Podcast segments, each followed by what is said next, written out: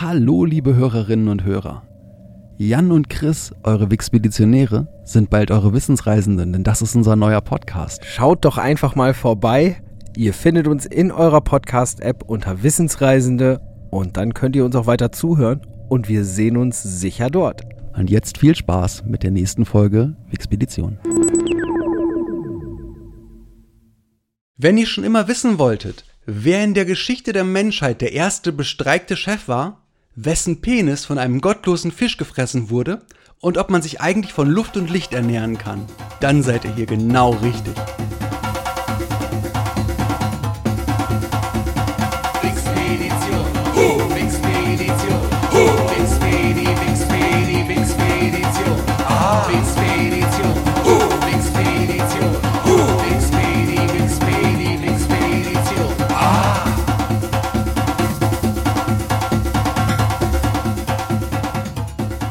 Willkommen beim Podcast, der euch auf eine amüsante Reise durch das Wissen der Menschheit einlädt. Und los geht's. Hier im Wixpeditionsstudio befinden sich für euch, Der Jan, und zwar heute wieder im Außenstudio, da wir ja weiterhin in freiwilliger Isolation sind.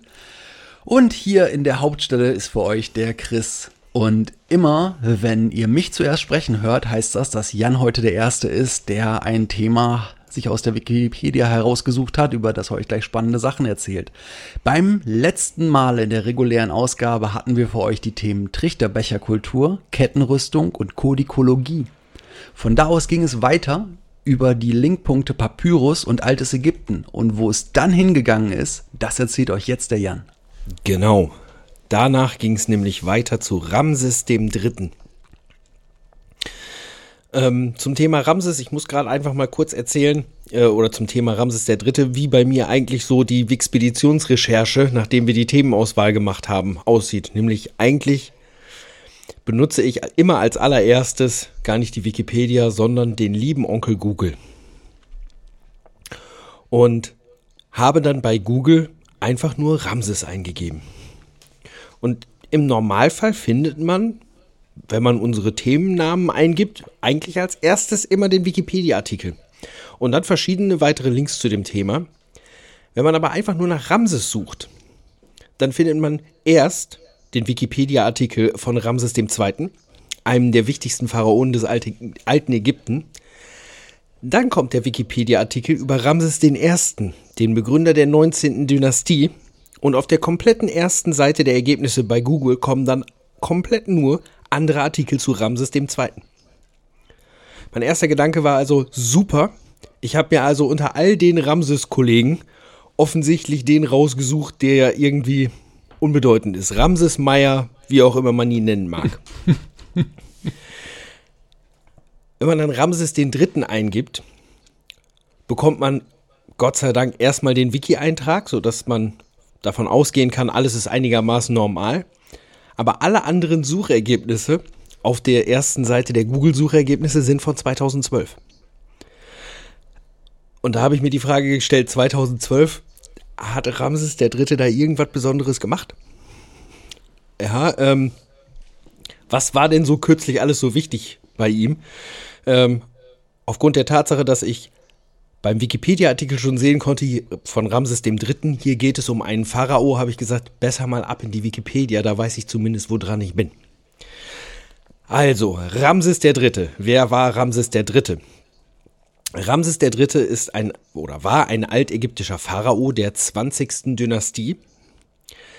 Er übernahm am 18. Dezember 1188 vor Christus die Regentschaft.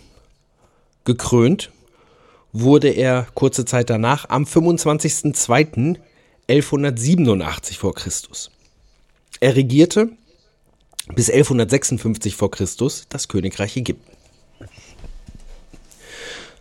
Dann habe ich bei meiner, bei meiner Recherche herausgefunden, dass alle Pharaonen, die es im alten Ägypten so gab, immer mehrere Namen hatten. Die hatten nämlich ihren Eigennamen und es gab auch noch fünf, oder jeder ägyptische Pharao hatte eigentlich fünf Namen. Und zwar, jetzt gehen wir mal die von Ramses dem Dritten durch. Zunächst mal sein Eigenname. Rames Suhequalunu oder Junu. Übersetzt, Re ist der, der ihn geboren hat, Herrscher von Heliopolis. Ist ja klar, dass das da alles drin steckt. Dann hat er seinen Thronnamen. Der heißt Usamat Remeri Amun. Stark ist die Wahrheit des Re, Geliebter des Amun. Auch vollkommen logisch. Dann gibt es seinen Goldnamen. Der Goldname von Ramses III. lautet Userenput Miatum. Was so viel heißt wie reich an Jahren wie Atum. Dann gibt es noch seinen Nepti-Namen. Der Nepti-Name lautet Verhabuset Mitatanen. Das klang so ein bisschen plattdeutsch. Nee, Verhabuset Mitatenen, Entschuldigung. Groß an Seetfesten wie Tatenen. Und zu guter Letzt noch der Horusname Kanechet Anesit, starker Stier mit großem Königtum. Okay. Ja. Ähm, ich habe dann erstmal geguckt, warum oder ob ich irgendwas rausfinden kann zu warum haben Pharaonen fünf Namen? Warum gibt es diesen Goldnamen? Warum gibt es diesen Nepti-Namen? Ich habe dazu keine Erklärung gefunden. Das heißt, erstmal sofort heute der erste Aufruf nach da draußen, wenn das einer von euch weiß, warum Pharaonen diese mehreren Namen hatten und welche Bedeutung dahinter steckt, ganz ehrlich, ich würde es fürchterlich gerne wissen. Teilt es uns bitte mit. Es sei denn, du weißt es jetzt, Chris, das, äh, klär mich bitte auf. Nicht so aus dem Stegreif, nein. Okay. Ähm, Ramses III. war der Sohn und Nachfolger von Setnacht, der der Nachfolger von Tausret war. Also Ramses III kam nicht direkt nach Ramses II. Die große königliche Gemahlin von Ramses III. äh, hieß, ich hoffe wieder, dass es einigermaßen richtig ausgesprochen ist, Isetta Hemdiet. Ja, er scheint aber noch eine Nebenfrau zu haben, oder er, er hatte wie die typische Pharaonen mehrere Nebenfrauen und hatte wohl auch mehrere Kinder mit Nebenfrauen, weil zwei seiner Söhne werden innerhalb der Geschichte als Erstgeborene bezeichnet. Und das liegt halt dann daran, dass sie von, ähm, von zwei unterschiedlichen Frauen kamen. Er hat einige Kinder gezeugt. Drei seiner Söhne folgten ihm auch als Pharao. Jetzt könnte man davon ausgehen, nun gut, wenn es Ramses der Dritte war, dann werden es wahrscheinlich Ramses der Vierte, Fünfte und Sechste gewesen sein. Stimmt aber nicht. Es war nämlich Ramses der Vierte. Ebenfalls ein Sohn von Ramses dem Dritten, der später Pharao wurde, war Ramses der Sechste und auch Ramses der Achte. Wer dazwischen kam, weiß ich nicht, oder beziehungsweise ich habe es mir nicht angeschaut. Aber ähm, das scheint wohl auch ein relativ intrigantes Spiel da in der Pharaonenstadt in Ägypten gewesen zu sein. Ähm, eine seiner Nebenfrauen mit dem Namen Teje gab ihm ebenfalls einen Sohn, deren Name, deren oder dessen richtiger Name nicht bekannt ist. Allerdings wird diese Nebenfrau und auch ihr Sohn wird später in der Geschichte für Ramses III. noch wichtig. So, zum Thema Verteidigung de, des Landes Ägypten in der Zeit seiner Herrschaft. Ähm, es gibt historische Aufzeichnungen über angebliche Vorstöße libyscher Stämme. Die sind aber relativ zweifelhaft, weil die Schilderung dieser Vorstöße dieser libyschen Stämme hat viel zu große Parallelen zum Libyerkrieg des Meremp Merentptah. So dass davon ausgegangen werden kann, dass eigentlich diese Geschichten über den libyschen Krieg eine Imagepflege von Ramses III. waren. Beziehungsweise etwas, was man halt auch ganz toll auf Grabmäler schreiben kann. Ja. Die sogenannten Seevölkerattacken, Seevölkerattacken zu Lande und zu Wasser haben sich aber wahrscheinlich tatsächlich ereignet. Und das ist eine, auch eine interessante Sache, auf die ich da gestoßen bin, die mir vorher auch nicht klar war. Und zwar, ähm, ja, es gibt diese Seevölkerattacken. Und meine erste Frage, als ich dann auch gesehen habe, was war's denn? Äh, oder wer war's denn? War, wo kann man die einordnen? Ähm, wo kamen die her? Aus welchen Regionen der heutigen Welt? Und interessanterweise ist, es gibt mehrere Aufzeichnungen darüber, dass halt diese Seevölker verschiedene Mittel, ähm, Mittelmeer angrenzende Länder angegriffen haben und auch teilweise erobert haben oder zerstört haben. Aber es ist nicht historisch klar, wer das eigentlich war. So, die muss es anhand von diversen verschiedenen Quellen muss es die wohl gegeben haben, aber es ist nicht klar, wer diese waren. Also das war schon eine, ist, fand ich, fand ich, war eine sehr, sehr spannende Sache. Auch da kann man gerne mal, ihr alle da draußen, wenn euch das interessiert, lest mal ein bisschen über diese Geschichte der Seevölker. Das war schon relativ spannend. Kommen wir zur Bautätigkeit. Ramses III. war wie viele andere Pharaonen relativ gut tätig im Bau. Ja, eigentlich kann man ja die Pharaonen größtenteils als ähm, alle als so Immobilienmagnaten bezeichnen bei den Prunkbauten, die die hingesetzt haben. Ramses III. hat gebaut in Abydos, in Atribis, in Heliopolis, in Karnak und in Luxor, beziehungsweise auch in Westtheben. Mhm. Besonders berühmt ist das sogenannte Haus der Millionen Jahre. Das ist eine Kultstätte für den Gott Amun-Re und den mit ihm verbundenen König, sprich Ramses III. Ähm, dieser Tempel zeugt mit extrem monumentalen Reliefs von den Kriegsdaten von Ramses III. Ähm, aber das ist wohl scheinbar, so gehen Historiker davon aus, zum Teil wirklich von Ramses II. einfach abgeschrieben. Ähm, mhm. Es werden nämlich dort Feldzüge beschrieben, die gemäß anderer historischer Aufzeichnungen eigentlich innerhalb seiner Lebenszeit nicht stattgefunden haben können. Wie wir alle wissen, haben Pharaonen auch während ihrer Lebzeiten schon sehr, sehr viel Wert darauf gelegt, an ihren Gräbern zu bauen. So auch Ramses III. Und beim Bau seines Grabes kam es dann zum tatsächlich ersten dokumentierten Streik der Menschheitsgeschichte. Weil dort hungrige Arbeiter, die damals in Nahrungsmitteleinheiten, in Getreideeinheiten bezahlt wurden, die Arbeit niedergelegt haben mit den Worten, wir sind hungrig. Die Innenpolitik von Ramses III. ist nur sehr, sehr bruchstückhaft dokumentiert. Ähm, was wohl viel Dokumentation hat, sind große Schenkungen, die er insbesondere in Richtung von Tempeln gemacht hat. Es gibt im British Museum eine Liste aller königlichen Geschenke. Und gemäß dieser Liste, die heute vorhanden ist, besaß der Amun-Tempel in Karnak, ich zähle auf, 86.486 Leute. Halt Menschen. 86.000. 433 Gärten. 83 Transportschiffe. 86 Werften. 65 Städte und Dörfer. 421.362 Rinder und 864.168 Auren Land was ungefähr 10% des fruchtbaren Ackerlandes entsprach. Gut, also Großkirchen haben schon immer so den, den, den, den Hang zu äh, Anhäufung verschiedener Besitztümer gehabt. Genau, das ist äh, in diversen historischen Perioden ziemlich gut bewiesen. Kommen wir zum Tod von Ramses III. Und damit auch zur Auflösung der Frage, was hat eigentlich Ramses III. 2012 so gemacht, dass es so fürchterlich viele Links im Netz gibt von 2012 zu Ramses III. Der hat da gar nichts gemacht. Ähm, 2012 wurde aber bei einer CT-Untersuchung äh, herausgefunden, dass er einen 7 cm langen Schnitt in der Kehle hat. Also dem ist definitiv die Kehle durchgeschnitten worden. Speiseröhre, Luftröhre und die umliegenden Gefäße sind durchtrennt was sehr, sehr tödlich ist. Dokumente aus der Zeit von Ramses IV.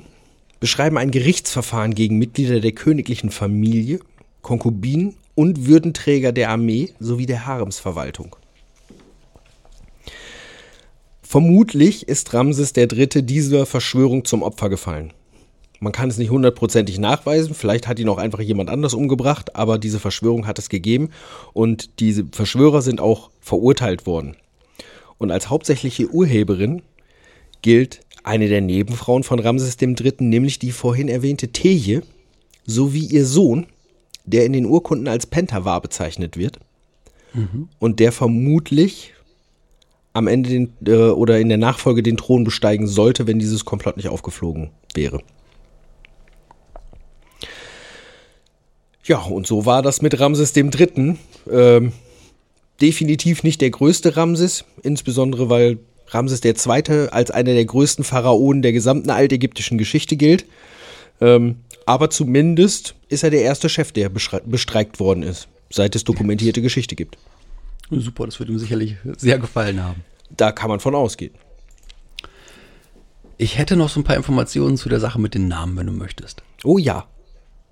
Also, Horus Thron und Eigenname erscheinen häufig auf den Denkmälern eines Königs. In der frühdynastischen Periode ist der Horusname der wichtigste Name, während später der Thronname gebräuchlicher wird. Nepti- und Goldnamen werden dagegen seltener verwendet und sind deshalb von vielen Herrschern nicht bekannt. Ich werde jetzt nicht in die Details gehen, aber grundsätzlich ist das Ding, dass ähm, jeweils für die, für die ähm, Hieroglyphenschreibweise das wichtig ist, weil das ähm, zum Beispiel der Horusname ist immer vorangehend ein Falke und dann kommt halt eben eine Box, wo der Name des äh, Pharaos drin steht und am Ende halt eben ein Palastsymbol. Bei dem Nepti hast du halt eben zwei Vögel und, und beim Goldnamen hast du einen Falken davor und so weiter. Das heißt, ähm, das ist wirklich im Grunde wie eine Vorsilbe. Letztendlich. Ganz grob gesagt. Liebe Ägyptologen, steinigt mich nicht. Erklärt's uns lieb. Ganz genau. Klärt uns auf, bringt uns was bei. Wir sind wissbegierig und neugierig. Ganz genau, richtig. So wie ihr sind wir das nämlich auch. So, schön. Dann waren wir jetzt ja schon mal in Ägypten. Das äh, war ja über Papyrus und altes Ägypten auch relativ plausibel, dass wir dort ankommen würden. Aber ich kann euch jetzt schon verraten, so schnell kommen wir da auch gar nicht weg. Denn von Ramses III aus bin ich weiter nach Heliopolis gegangen. Von da aus auf den Link Pyramidentexte. Und dort habe ich mir einen sehr, sehr bekannten Pyramidentext ausgesucht, nämlich den Osiris-Mythos. So, und bei dem Osiris-Mythos will ich euch heute gar nicht so viel darüber erzählen, was der eigentlich ist, denn das ist einfach ein altägyptischer Mythos, sondern ich werde euch die Geschichte einfach mal erzählen. Die Ermordung von König Einst ging der König aus Landes. Während seiner Abwesenheit plante sein Bruder eine Ermordung mit einer List. Dafür heuerte er ganze 72 Männer an und darüber hinaus die Königin Aso von Nubien. Er ließ einen reich geschmückten großen Holzkasten bauen und dieser Holzkasten äh, entsprach genau den Maßen seines Bruders. Ja, die hatte er heimlich vorher, als dieser schlief, genommen. Und als der König dann nach Hause kam, veranstaltete Seth ein Gelage. Im Laufe des Abends sagte Seth, sogar einfach wie so ein Scherz, dass der Gast, der genau in die Kiste passt, diese behalten könne. Nachdem keiner der Gäste in den Kasten passte, versuchte auch König Osiris sein Glück. Als er in die Kiste stieg, schlossen die 72 Männer den Sarg und versiegelten ihn mit Blei. Das finde ich schon mal recht spannend, wie 72 Leute es schaffen, denselben Kasten gleichzeitig zu versiegeln, aber mythische Geschichte ist dann einfach mal so. Die kriegen das halt hin. Auch mit vielen Leuten. Ganz genau. Das Wahrscheinlich, Ist, äh, wahrscheinlich wird einfach nach dem Schließen des Deckels hat dann jeder eine Reißzwecke reingemacht. eine Bleireißzwecke. Genau. Das ist Kunst. Jedenfalls ließ Seth daraufhin den Sarg in den Nil werfen. Als Osiris Frau Isis von der Tat erfährt, reist sie durch ganz Ägypten und fragt dort überall, ob jemand diese Lade mit dem Körper des Osiris gesehen habe, jedoch konnte ihr keiner helfen. Während ihrer Suche dann erfuhr sie, dass ihre Schwester Neptis sich in Osiris verliebt hatte und ihn verführt hatte. Aus dieser Verbindung war sie auch schwanger geworden. Aus Angst vor ihrem Gatten Seth hatte Nephthys das Baby direkt nach der Geburt ausgesetzt. Wilde Hunde fanden es und schleppten es fort. Isis jedoch verzieh ihrer Schwester und beide trauerten nun zusammen über den Verlust des Osiris. Isis fand dann später das Rudel Wildhunde und nahm ihren Neffen bei sich auf. Sie gab ihm den Namen Anubis. Dieser wachte fortan, wie dann auch alle anderen Hunde über sie. Nephthys trennte sich von Seth und fortan suchte sie zusammen mit Isis nach Osiris. In der Zwischenzeit war die Lade in den Ästen eines Tamariskenbaumes hängen geblieben und dieser wuchs daraufhin so stark, dass er die Lade irgendwann gänzlich umschloss. Die Existenz dieses wunderbaren, riesigen, blühen, blühenden Baumes sprach sich dann sehr schnell herum.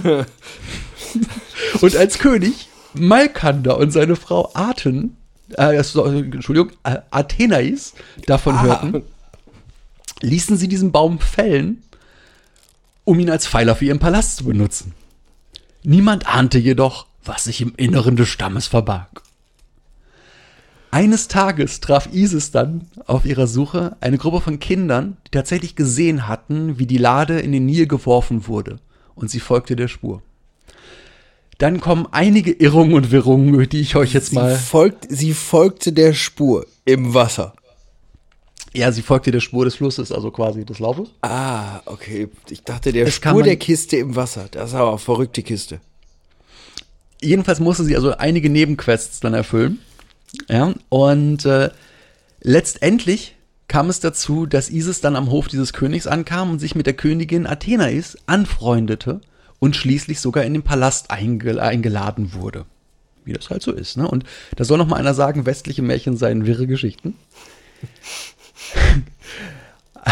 also, im Palast dann erfuhr Isis, dass der neugeborene Sohn der Königin unter einer unheilbaren Krankheit litt. So, dann kommt ähm, die kleine Zwischengeschichte Närrische Mutter, heißt dieses Kapitel. Närrische Ähm, Mutter. Letztendlich verwandelt sich dann Isis in eine Göttin und sie schafft es magisch, das Kind zu heilen. Und als Dank dafür wird ihr ein Wunsch gewährt. Sie nutzt diesen Wunsch auch. Und was denkst du, was sie sich gewünscht hat? Osiris zurück. Nein, sie hat sich den Pfeiler von der, von der Tür des Palasts gewünscht. sie hatte da nämlich so eine, so eine Ahnung. Ja, nachdem sie diesen Pfeiler bekommen hatte, ließ sie Zimmermänner den Pfeiler öffnen und die Lade herausholen. Anschließend ließ sie den Pfeiler wieder zusammenbinden, bestreute ihn mit Blumen und Gewürzen und gab ihn den Königsleuten zurück. Dieser wurde dann fortan als Jet-Pfeiler von den Menschen von, Babi, ba, ba, ba, von Byblos verehrt. Ba- Baba Byblos. Baba, das war nicht Babylon, das war Byblos. Baba Byblos, schön. Richtig, bla bla bla bla bla. Isis verfällt in eine tiefe Trauer und lässt die Lade auf ein Schiff bringen, um damit den Nil hinaufzusegeln. Der älteste Sohn des Königs begleitet sie. Auf der Reise öffnet sie dann die Lade und klammert sich tief traurig an die Leiche ihres Mannes. Der Sohn des Königs schleicht sich heran, um zu sehen, was in der Lade ist. Als Isis ihn bemerkt, versieht sie ihn mit einem so furchterregenden Blick, dass er auf der Stelle tot umfällt. Oha. Also Das böser ist, Blick also, ist auch schon ist der, bö der böse Blick Das einer Frau. Ist, genau. Da richtig. kommt, er, da kommt er her. Zurück in Ägypten dann zieht Isis die Lade an Land. Nephthys erwartet sie bereits. Beide stimmen einen magischen Gesang an, der Wärme und Lebens Lebensatem in Osiris Glieder fließen ließ. Dieser Lebensatem belebt Osiris dann gerade lang genug, dass Isis ein Kind mit ihm zeugen kann. Ah ja, ah ja. Ja, das ist, ne? also sie ist jetzt quasi die komplette Zeit So, wie lange war Osiris Jahre. tot? lange. Der war ganz schön gammelig. Aber sie haben es halt kurzzeitig wieder zurückzuholen und ähm, ich naja, versuche mich gerade einfach nur in die Situation reinzuversetzen. Ja, du bist dann tot. Und dann bist du auch erstmal eine ganz lange Zeit tot. Und dann, dann bist du so ein bisschen wahrscheinlich, ich meine, der lag ja auch eine Zeit lang im Fluss. Du bist dann irgendwann eine Runde angegammelt. Ja, ähm, dann wirst du wieder aufgeweckt. Und das Erste, was es dann heißt, heißt, nimm mich. Hat ich glaub, ich schon wäre- gesagt, dass es um Götter geht? Naja, aber ich, es würde mich trotzdem verwirren, glaube ich. Ich glaube, das würde Na. mich verwirren. Ah, Ich glaube, bei den Griechen ist das nicht anders. Ich meine, die sind, die, guck dir das an. Die sind alle miteinander verwandt. Der eine ist tot, der eine will einen umbringen. Es ist perfekt. Also, es ist wieder auch ganz klar Götter-Olymp. Ja, okay, du hast recht. Jedenfalls erfährt Seth davon und nimmt Isis gefangen. Doch Anubis kommt nun mit in, in die Geschichte und hilft seiner Stiefmutter und befreit die Schwangere. Sie versteckt sich daraufhin in Sümpfen. Als die Geburt nahe kommt, liegt Isis in schlimmen Wehen, doch das Kind will einfach nicht zur Welt kommen. Daraufhin erscheinen zwei Götter vor ihr und beschmieren ihre Stirn mit dem Zeichen des Lebens, mit Blut. So, jetzt denkst du, super, alles klar, jetzt kommt da so schön die Geburt, das ist jetzt auch so beruhigend und so weiter. Nein, daraufhin riss ihr, riss ihr Bauch auf und ihr Sohn sprang heraus. Und damit haben wir die Grundidee für Alien. Ja, mit dem kleinen Unterschied, dass Isis darüber sehr glücklich war und ihren Sohn Horus nannte. Kurz darauf nun erschien Tod und warnte Isis vor dem herannahenden Seth und rät ihr zur Flucht. So entschloss sich Isis, mit Horus tiefer in die Sümpfe des Niltals zu gehen und sich dort zu verstecken. Der Rat des Tod war, versteckt zu bleiben, bis Horus alt genug sei, auf den Thron Ägyptens zu sitzen. Dann kommt jetzt erstmal wieder noch eine Episode, die ich euch ersparen möchte. Sie heißt äh, Sieben Skorpione der Isis. Letztendlich das Ergebnis daraus ist, Horus wird von einem Skorpion gestochen und liegt im Sterben. Keiner der Zaubersprüche der Isis hilft weiter. Und als es dann fast zu spät ist, taucht Tod nochmal auf und offenbart, dass Horus der zukünftige Sonnengott ist und Tod ihn retten wird. Ja, also bisher wäre er nur ein Pharao gewesen, aber Pharao sind ja, die Pharaonen sind ja auch lebende Götter. So, Ja, aber ich Dafür- glaube, Pharaonen sind ja immer praktisch mit einem Gott verbunden. Also es ist schon genau, aber dann letztendlich auch als. Gott. Ja, richtig. Das wäre Also es quasi ist dann ein Unterschied, ob du der Gott bist oder ob du der Pharao bist, der halt direkt in der Verbindung mit diesem Gott steht. Wer Ich glaube, das ist auch in den einzelnen Dynastien nochmal wieder anders. Jedenfalls war Tod dafür eigens von seiner Sonnenbarke herabgestiegen und die Welt würde in tiefer Dunkelheit liegen, bis Horus geheilt sei. Isis macht Horus Vorwürfe, dass er zu spät gekommen sei, doch Horus lässt sich nicht beirren, sagt eine ewig lange Zauberformel aus, auf und rettet Horus. Tod gibt Horus in die Obhut der Göttin Uto, Ah. so wurde er dann unauffindbar versteckt. Weder Gott noch Mensch konnten ihn finden. In einer mondbeschienenen Nacht findet Seth die Lande, äh, die, die Lade, sorry, mondbeschienenen Nacht findet Seth die Lade mit dem Körper des Osiris. Seth schreit vor Wut und wirft den Körper des Osiris zu Boden und zerfetzt ihn in 14 Teile. Ah. Diese Teile verstreut er im Nil. Als ob das nicht schon vorher nicht, nicht, nicht geklappt hätte. Er probiert es nochmal. Er verstreut die 14 Teile im Nil. Ja, böse lachend beglückwünscht er sich zu seiner Tat. Er glaubt, das Unmögliche möglich gemacht zu haben und den Körper eines Gottes zerstört zu haben. Aber Ja. Isis erfährt davon. Isis setzt sich daraufhin in ein Papyrusboot, um alle Teile ihres Mannes einzusammeln. Jedes Mal, wenn sie ein Teil findet, baut sie einen Schrein und gibt vor, es dort zu verbrennen. In Wirklichkeit übergibt sie die Teile Horus, Tod und Anubis. Diese setzen die Teile zusammen. Bis zu dem Tag, an dem sie schließlich alle Teile zusammen hat. Alle Teile? Nein, nicht alle Teile. Ein Teil fehlt, nämlich sein Penis. Nein! Dieser wurde nämlich von einem gottlosen Fisch gefressen. so steht es in der Geschichte. Also ich muss auch ganz Daraufhin- ehrlich sagen, ich finde das, was der Fisch gemacht hat, nicht okay. Ich finde Ja, das also- nicht in Ordnung. Und ich finde, nein, ich finde das nicht okay. Das mag eine Tragödie sein für manchen. Nicht jedoch, wenn deine Ehefrau Isis heißt, denn sie formt ihm kurzerhand einen neuen. Horus und Anubis balsamieren daraufhin Osiris ein. So konnte er den Tod endgültig überwinden. Er zieht ins Totenreich ein, wo er von nun an herrscht. Das ist die Geschichte des Osiris. Uh. Tja, so viel zu unserem Freund Osiris. Den habt ihr bestimmt übrigens auch schon mal gesehen. Den gibt's immer so als, als Hieroglyph und als Darstellung auf allen möglichen Geschichten. Sein ägyptischer Name ist Visir, wo später dann auch Visier herkommt als Herrscher. Und das ist der Freak, der immer mit so einem Krummstab und einem Flagellum abgebildet wird. Ja, Flagellum, das ist so ein Stock, das hat am Ende, der hat am Ende so mehrere Dinge dran und das Ding nennt sich auch Geißel auf Deutsch.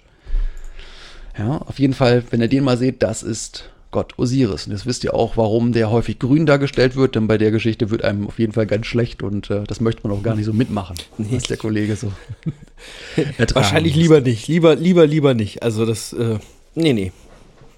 Vor allem, ich komme immer noch nicht drüber hinweg über diese Sache mit dem, mit dem äh, kurz wiederbelebt werden und dann eben schnell in der kurzen Phase der Wiederbelebung noch, schon noch ein Kind zeugen müssen. Da kommst du gerade aus dem Tod zurück und sofort Arbeit. Ja gut, und dann wieder die Komplettzerstückelung und ne, dann Nicht schön. Fresh Dong und dann ab ins Totenreich und so weiter. Also das ist schon, Ja. ne? Gut, damit verabschiede ich mich aus dem alten Ägypten und übergebe dir das Wort. Du, du weißt ja noch gar nicht, ob wir uns aus dem alten Ägypten verabschieden.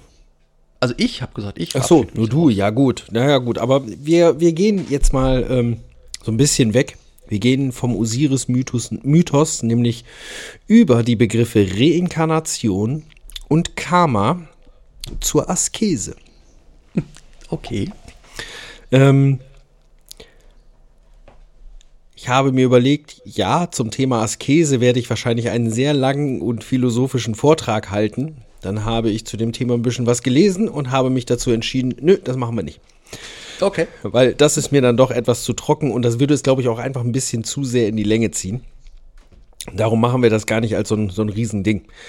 Ähm, Askese oder auch Aszese ist ein abgeleiteter Ausdruck des griechischen Askein, Askein. Ich weiß nicht, wie man es korrekt ausspricht. An all die Altgriechisch-Kollegen, die das können, ähm, bitte sagt uns Bescheid.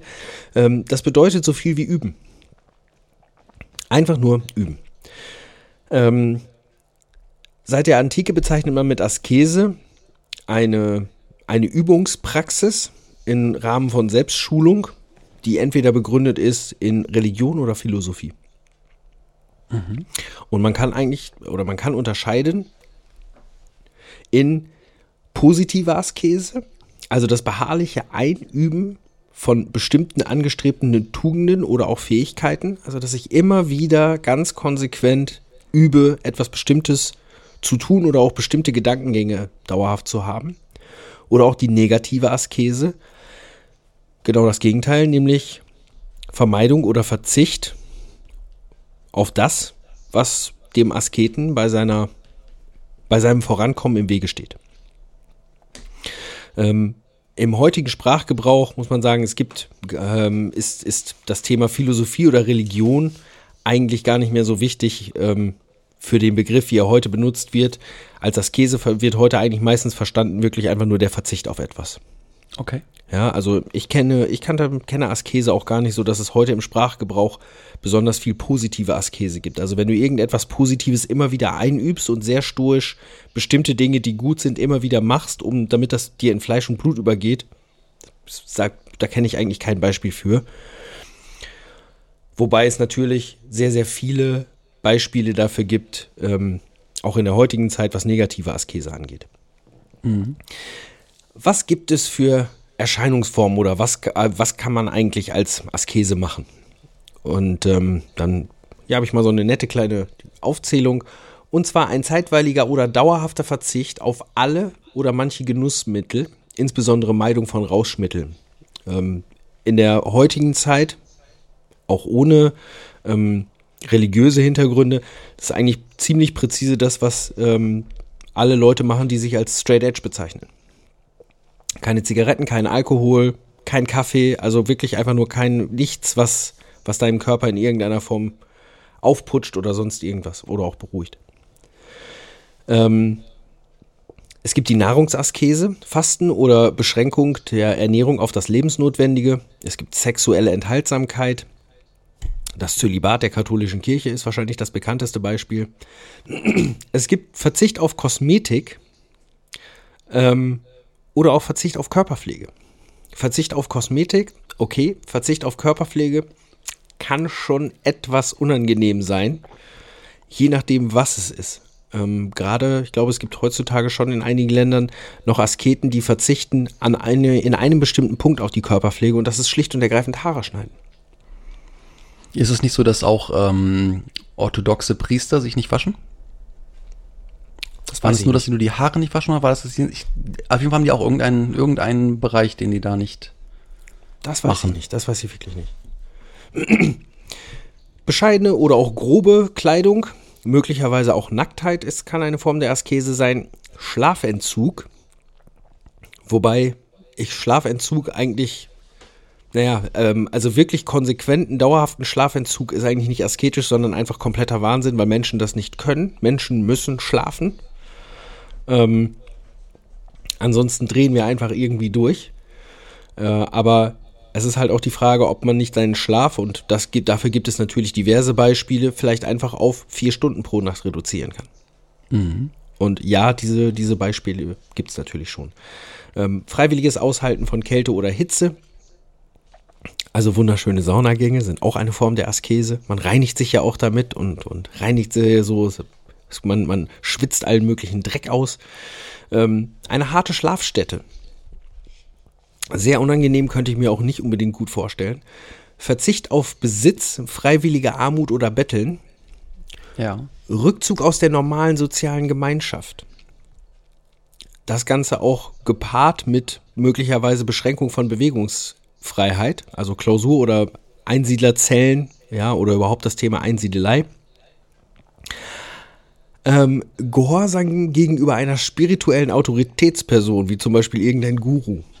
Kommunikationsverzicht, das Schweigegelübde, was es ja immer noch, auch ich glaube, in, in katholischen Klöstern gibt.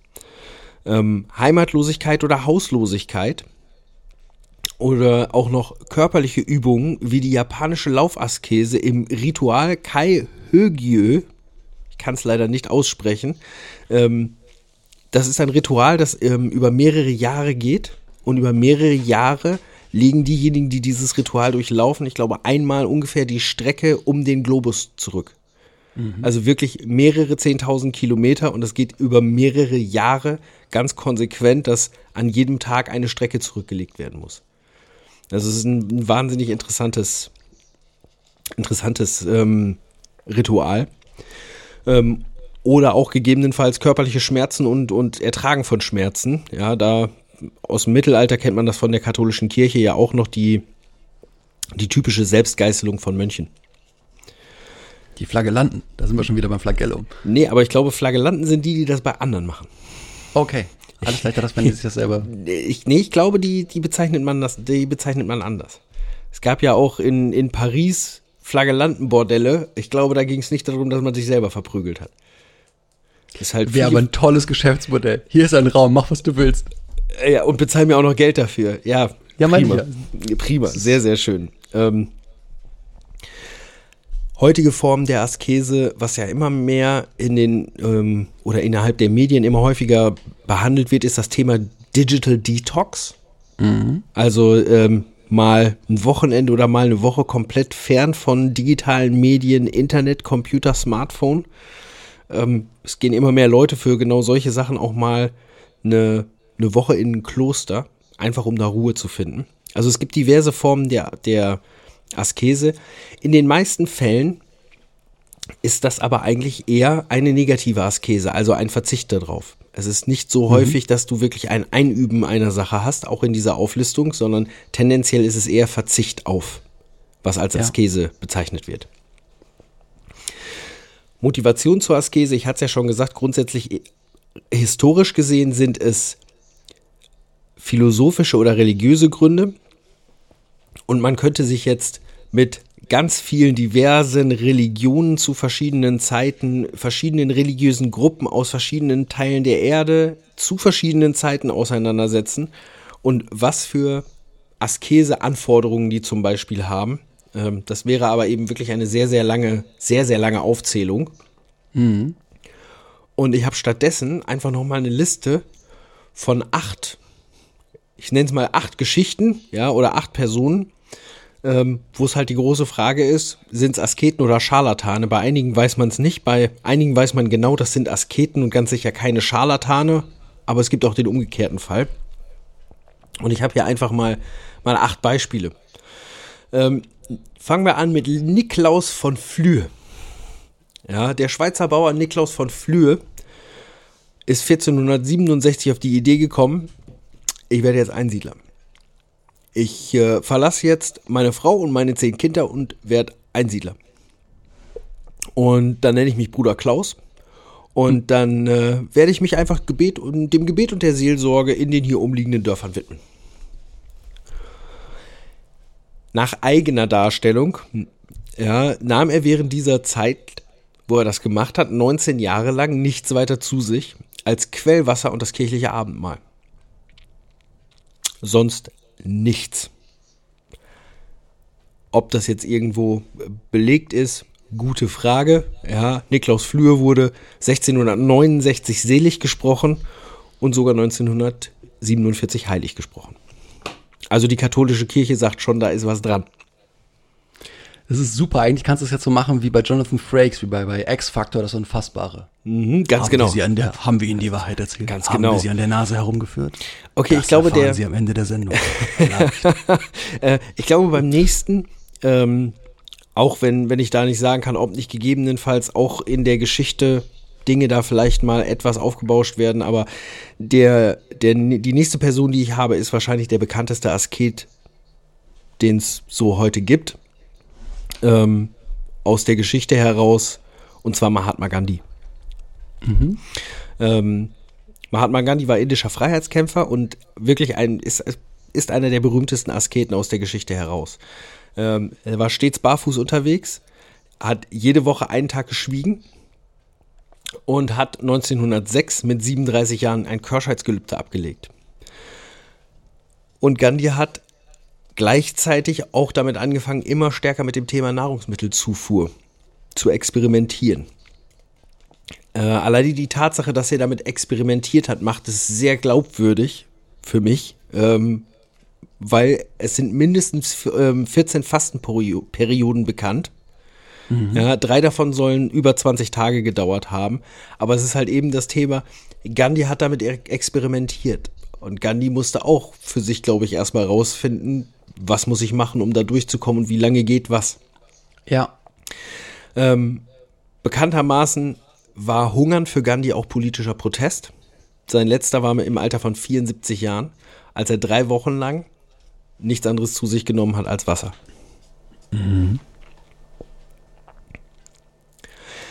So, kommen wir zu Therese Neumann. Therese Neumann ist eine bayerische Bauernmagd. Und die ist als 20-Jährige bei einem Brand verletzt worden und war anschließend gelähmt und blind. Beide Symptome verschwanden aber auf ungeklärte Art und Weise. Also auf einmal war sie nicht mehr gelähmt und konnte auch wieder sehen. Dafür zeigte Therese Neumann am 1926 Stigmata. So, und sie soll ab diesem Zeitpunkt 1926 bis zu ihrem Lebensende 1962 nichts anderes als die Kommunion zu sich genommen haben. Okay. Ähm, so, Tausende von Katholiken ähm, verehren sie und versuchen ihre, ihre Seligsprechung voranzutreiben. Ähm, aber es gibt auch innerhalb der Kirche Stimmen, die ihr so ein bisschen Wundersucht vorwerfen. Wundersucht ist auch ein schönes Wort. Ja, eigentlich ein, verrückter Begriff. So, ähm, Alexandrina Maria da Costa. Äh, Diese Portugiesin soll sich im Alter von 14 Jahren durch einen Sprung aus einem Fenster vor einer Vergewaltigung gerettet haben, hat den Sturz überlebt und war gelähmt, ebenfalls. Widmete dann ihr Leben dem katholischen Glauben und verrückterweise genauso wie in unserem letzten Fall überwand sie ihre Lähmung. Ja, um, ja, jeden Freitag. Und zwar, sie überwand die Lähmung jeden Freitag, um die Passionsgeschichte nachzuerleben. 1943 stellte sie das Essen ein und nach, nach ein, nahm nach einigem Bekunden bis zu ihrem Tod drei Jahre später lediglich das Abendmahl zu sich. Um dieses zu untermauern, sie bräuchte keine irdische Nahrung, hat sie sich 40 Tage lang in einem portugiesischen Krankenhaus untersuchen lassen. Ähm, und die Ärzte bestätigten, während dieser Zeit hat sie nichts anderes als die Kommunion zu sich genommen. Die Mediziner in dem Krankenhaus weisen alles zurück im Sinne von, ähm, ihr habt der Frau Essen zugesteckt oder sowas. Und diese Portugiesin wurde 2004 von noch Papst Johannes Paul II. selig gesprochen. Okay. Dann kommen wir zu einem relativ aktuellen Beispiel. Da ist es aber auch gar nicht so schwer rauszufinden, ob wahr oder falsch. Ja, oder ob Asket oder Scharlatan. Kommen wir zu Ellen Grieve. Das ist eine Australierin, die tritt unter ihrem, nennen wir es mal, Guru-Namen Yasmuhen auf und ist eine sehr umstrittene Figur im Bereich der Esoterik-Szene. Sie propagiert nämlich das Lichtfasten, sprich die Ernährung von Luft und Sonne. Als das Einzige, was du brauchst. Du brauchst nur Luft und Sonne. Sie behauptet selber von sich, sie könnte monatelang mit nichts anderem als ab und zu mal einer Tasse Tee aufkommen. Ja, und erklärt das Phänomen mit ihrer DM DNA. Ja, und sagt, ja, gemäß meiner tollen DNA bin ich in der Lage, so viel Energie aus der Luft aufzunehmen, dass ich keine herkömmliche Nahrung mehr brauche. Sie hat sich 1999 bereit erklärt, das mal in einer Fernsehsendung zu beweisen. Die Ärzte, die dabei waren, haben aber nach vier Tagen gesagt, wir müssen das jetzt abbrechen, weil ihr Puls so aufs Doppelte des Normalwerts gestiegen ist und sie eigentlich auch nicht mehr so richtig klar sprechen konnte. Und die Mediziner sich nach vier Tagen bereits echt Sorgen gemacht haben. Und Alan Grief hat gesagt, ja, das ist, wir mussten das abbrechen. Das liegt aber nur daran, dass ich teilweise in einem Hotel war während dieses Tests, wo so eine vielbefahrene Straße war. Und da habe ich nicht genügend saubere Luft zur Ernährung gekriegt. Ja, also die, die Theorien von dieser Frau werden für diverse Todesfälle von Extremfastenden verantwortlich gemacht und sie weist grundsätzlich alle, alle Anschuldigungen von sich. Na sicher. Das, was es in Australien gibt, muss es natürlich auch bei unseren guten Freunden in den USA geben. Da ähm, gibt es Wiley Brooks. Er hat, der betreibt ein Lichtfasteninstitut und er bildet Aspiranten für sehr, sehr viel Geld zu wahren Lichtfastern aus. Ja, ähm, er erklärt auf seiner Homepage, dass er seit 30 Jahren nichts mehr gegessen hat. Ähm, dass er aber von Zeugen bereits in Fastfood-Restaurants gesehen wurde, ja, begründet er damit, dass die Junkfood-Diät ihm hilft, die Balance innerhalb der ihn umgebenden Junkkultur zu halten. Der braucht das nicht, der braucht das nur, also der braucht das nicht zum Überleben, sondern nur, um mit der Kultur eins zu sein, weißt du? Super.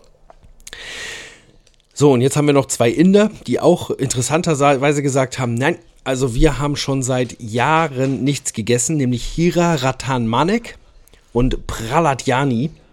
Ähm, beides wurde von, Ärzt, von einem Arzt beobachtet und bestätigt. Ähm, die Beobachtung, die er bei Hira Ratan Manek gemacht hat, hat 411 Tage gedauert. Blöderweise ist der Arzt bekennender Anhänger des Jainismus. Das ist eine, eine Religionsströmung aus Indien, die halt extrem hoch die Askese bewertet und eigentlich alle gehen davon aus, alle westlichen, nennen wir es mal Ärzte, äh, gehen davon aus, dass der Typ halt einfach gesagt hat, der hat nichts gegessen. Und genauso ist es auch bei Praladjani, der halt für sich sagt, ähm, dass er sich ja ähm, nur von einer Flüssigkeit ernährt, komplett, die aus einem Loch in seinem Gaumen kommt. So, das finde ich klingt jetzt auch ein bisschen seltsam. Ähm, auch da hat halt eben ein Arzt bestätigt, ja, das ist bestimmt irgendwas Göttliches, war aber eben auch der gleiche Arzt, der bestätigt hat, dass der andere 411 Tage nichts gegessen hat. Also, ähm, ihr könnt euch alle überlegen, wer von diesen Leuten, die wir jetzt genannt haben, Asketen waren, sind oder waren und wer die Scharlatane waren. Ähm, sendet uns eure Antworten einfach an unsere typischen Kontaktmöglichkeiten im Internet und lasst uns wissen, wer war the real deal. Sehr schön. Wie der Jan gerade schon angesprochen hat, Feedback ist großartig. Ihr könnt uns gerne Feedback geben und zwar auf unserer Webseite wixpedition.de, bei Facebook slash Wixpedition, Instagram slash Wixpedition, Twitter slash Wixpedition. Sprich grundsätzlich, wenn ihr W-I-K-S-P-E-D-I-T-I-O-N in eurem Browser eingebt, werdet ihr schon einen sozialen Kanal eurer Wahl finden und uns auf jeden Fall was schreiben können. Wir bedanken uns für die vielen Abonnenten, die wir mittlerweile einsammeln und ähm, wie gesagt, Bewertungen sind toll, Sterne sind toll und ihr dürft gerne mit uns kommunizieren, uns Feedback geben, was wir besser machen können, was wir noch mal noch ein bisschen mehr erklären sollten, könnten und wenn ihr irgendwo Experte drin seid, reden wir auch gerne mit euch nochmal über ein Thema so richtig in der Tiefe. Ansonsten würde ich sagen, der Jan Und der Chris verabschieden sich bis zum nächsten Mal. Wir sagen bleibt immer. immer, neugierig. ganz genau. Macht euch noch einen schönen Abend und wir sagen Tschüss. Bis zum nächsten Mal.